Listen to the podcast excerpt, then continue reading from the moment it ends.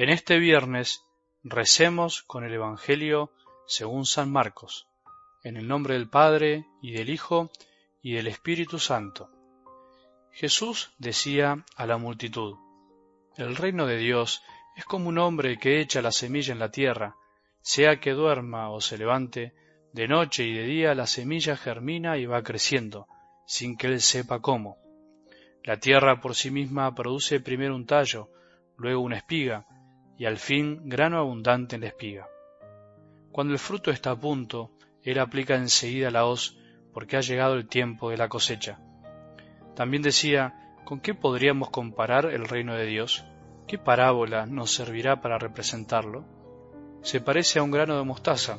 Cuando se la siembra, es la más pequeña de todas las semillas de la tierra, pero una vez sembrada crece y llega a ser la más grande de todas las hortalizas, y extiende tanto sus ramas que los pájaros del cielo se cobijan a su sombra. Y con muchas parábolas como estas les anunciaba la palabra, en la medida en que ellos podían comprender. No les hablaba sino en parábolas, pero a sus propios discípulos, en privado, les explicaba todo. Palabra del Señor.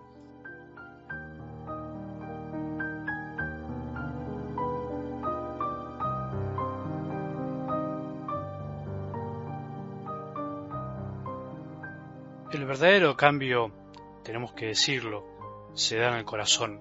Cuando el corazón de una persona cambia, por más que afuera todo sigue igual, para esa persona todo cambia. El mundo cambiará si los corazones de todos se decidieran a cambiar. Mientras tanto, lamentablemente todo seguirá igual. Son puras ilusiones las propuestas o planes de cambio que no implican el cambio radical del corazón. No alcanza todo el dinero del mundo para cambiar de raíz toda la maldad de este mundo, toda la superficialidad y mediocridad, incluso los grandes problemas sociales, la pobreza, la injusticia, no se van a cambiar si los corazones no cambian, porque alcanzar alcanza. El tema es otro. Nuestra mayor pobreza en realidad es la del corazón, pobreza entendida como mezquindad, y por eso hay pobreza material, por eso hay tanta desigualdad que por supuesto genera otro tipo de pobreza. Pero la raíz está en el corazón. Todos experimentamos esta mezquindad del corazón, si no, no se entiende que este mundo tenga tanto para dar, pero ese tanto esté repartido entre unos pocos, o bien a veces los que tienen poco quieren tener mucho más a costa de todo un poco de todo.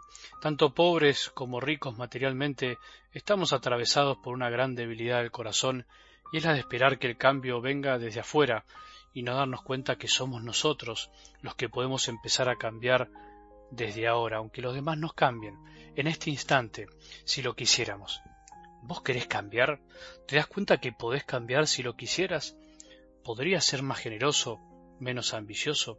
¿Podrías mostrarte más sonriente con los demás, con los que te cuesta? ¿Podrías levantarte de la cama y salir de esa depresión, de esa tristeza?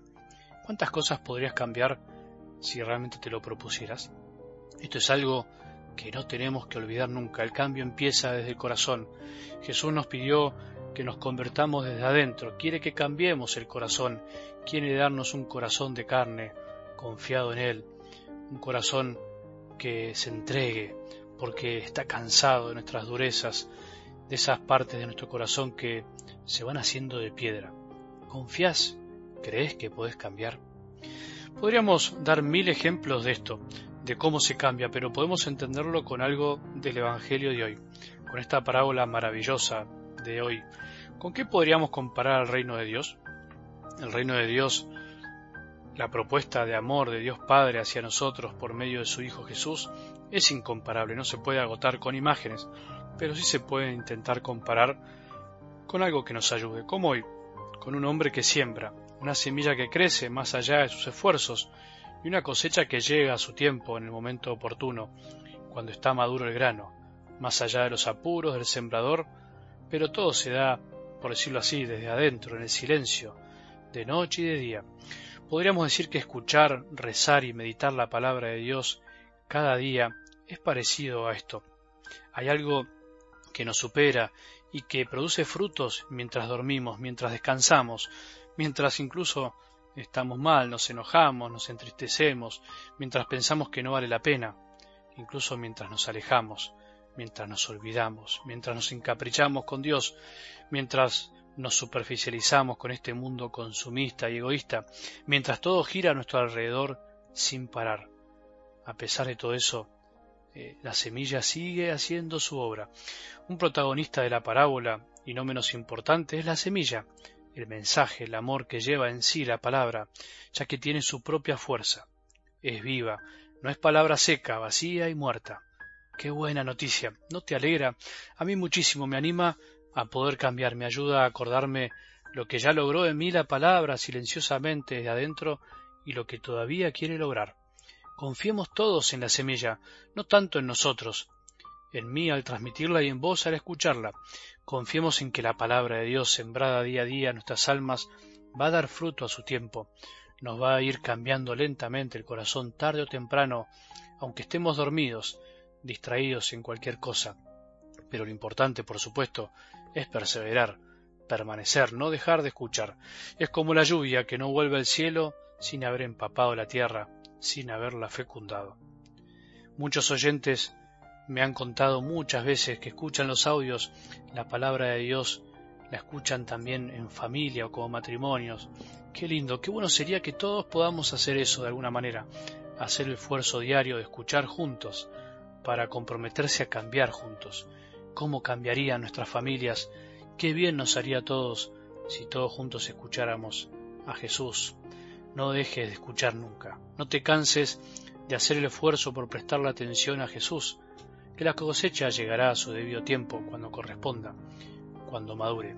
Y acordate también de ser sembrador, de enviar este mensaje de Dios a otras personas, de sumarte si querés a nuestras redes, viendo en www.algodelevangelio.org los distintos modos de recibir la palabra de Dios en tu celular.